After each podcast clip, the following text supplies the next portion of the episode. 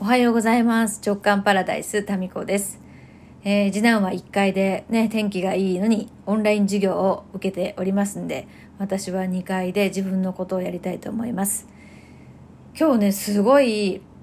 またこれメッセージ性があるね、夢を見たので、ちょっと忘れないように、だんだんこの夢の画像とか感覚って薄らいでいくじゃないですか。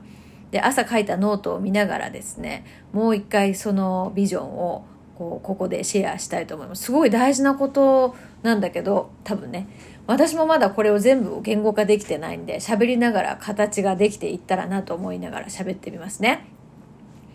えーと、まずね、広いこう、お城みたいな、ムスクみたいなところにいるんですよ。それで、女の先生、ヨガみたいな何か、うーん、何か、そういうことをしている女性がいて、で、その人とですね、私が、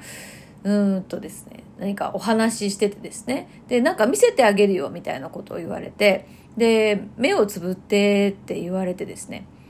で、脳内にこうビジョンをですね、映し出してくれるんですね、その人が。で、最初に見せられたのが、大きいね、クリスタルボールがあるじゃないですか。あの、楽器？クリスタルボールですよね。あの、綺麗なね、音がする。そのクリスタルボールの中に、なんかね、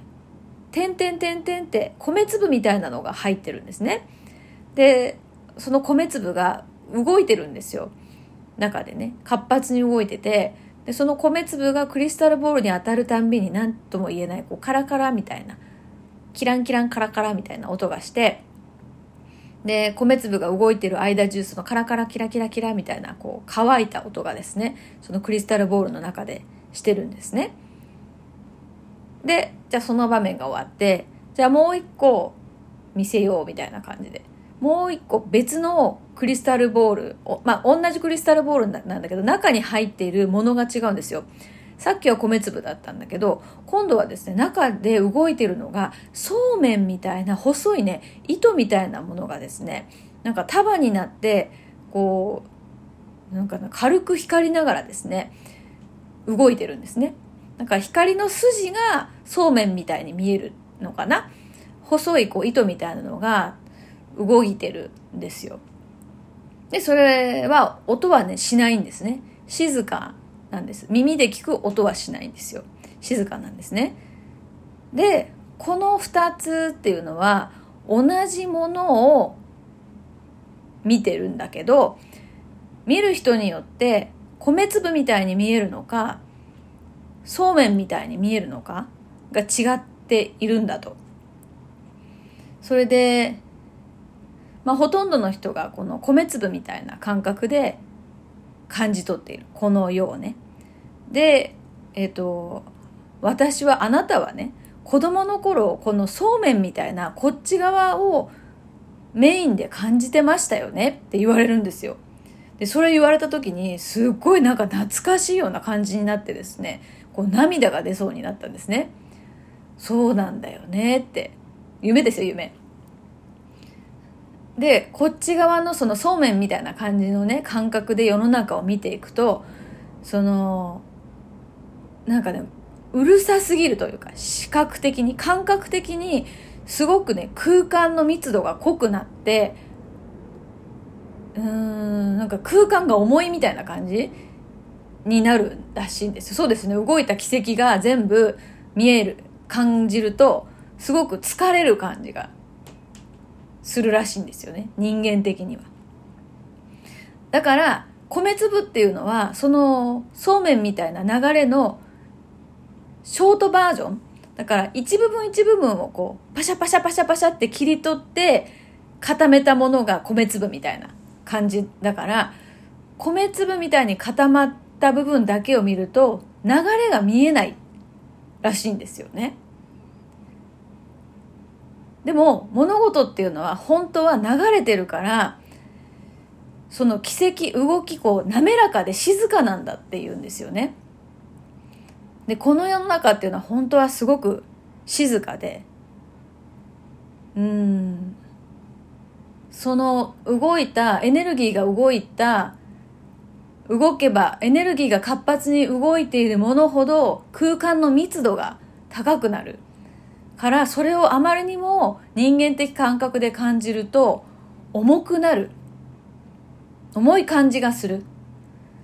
でそれはキャパオーバーになるので米粒みたいな感じ方にしていくっていうのが、まあ、生きやすい。普通の生き方だよね。みたいなことをね言われるんですね。でそのムスクみたいなところで話してるんですけど例えばみたいなことを言われてさっきまでだだっ広いムスクだったんですよ。なんまあまあなんていうのかな。装飾がしてある。天井が高いムスクみたいな城みたいなとこだったんですけどもう一回そこを見て見てって言われて見たらその長男がね、まあ、突然なんですけど長男がそこにね人の名前とか、えーと、誰かの写真とかを貼りまくってるんですよ。一瞬にして。油性ペンで名前とか書いたりして。で、何やってくれてんのって私が戸惑った時に、例えば、この空間にあるエネルギーの一部だけを視覚化したらこんな感じになるって言われたんですよ。でつまりそこに関わった人とか、そこに来た人たちのエネルギーをほんの一部だけ視覚化しても、こんなに空間がうるさいっていうか、なんかこういっぱいいっぱいになっちゃうから、それを見えない方が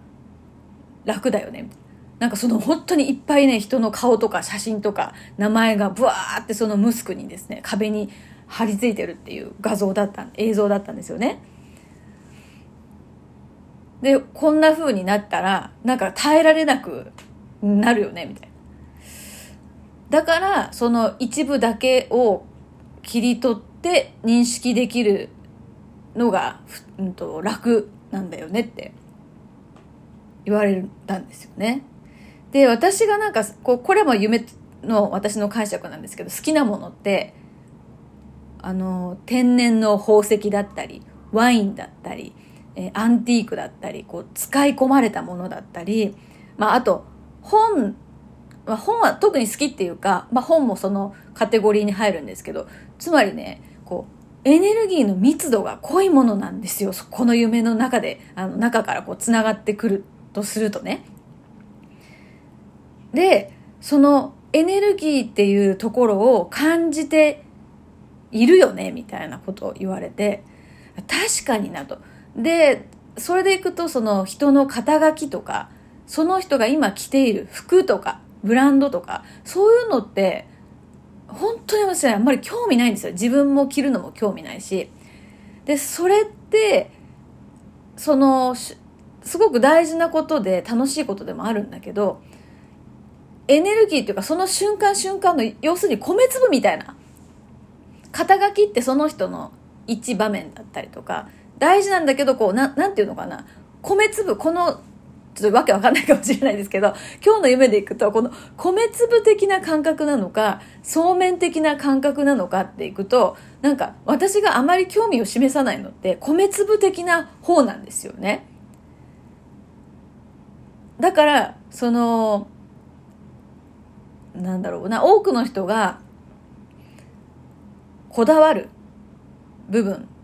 とかっていうのは私にとっては本当にどうでもいいことだったりするんですよ。だからこの米粒がクリスタルボールに当たってる音がどちらかというと聞こえてないんだと思うんですよね。だからまあ人の目がどうして気にならないんですかとかももしかしたらなんかなんだろうな人の目っていうのって私からするとなんか米粒みたいな感覚なんですよ。ますますちょっとわけわかんない。私もわけわかんなくなってきた。だから、その時の、その固まった何かよりも、その塊の背後にある流れてる動きの方に関心があって、そっちを見てるんですよね。うん、だからその、インタビューセッションとかで言葉でこう言葉を返してお話しするんだけどその言葉だけを見ると聞くと米粒なんですよもう固まりかけて言語化できたものなんだけど私が感じるのってその固まる塊を作っている後ろにあるエネルギーの流れなんですよね。というのが子供の頃からそれ感じたよねって言われた時にあそうそれそれを感じると苦しくなるっていうかなんかいっぱいいっぱいになるんだよねきっとだからうまく調整しないときっとね生きてられないと思うんですよ。このだからエネルギーとか本当にこう全部感じちゃう子って多分今ね多いと思うんだけどあのそういう人とかね、まあ、子供とかの方がだから感じやすいんだと思うんですよね。大人になるに従って調整機能が働いていてあんまりそういうのを感じないようになっていくのかななんて思ったりもするんですよね。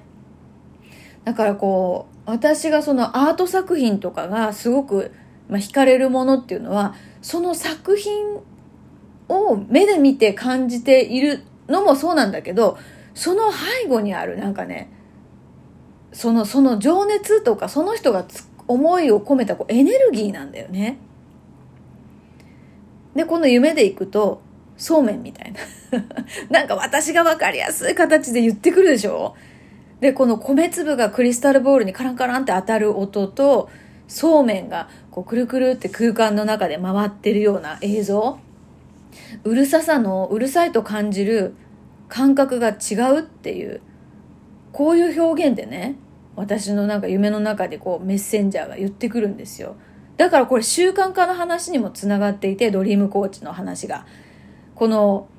米粒って例えば体重とかでいくと体重測定の結果なんですよ。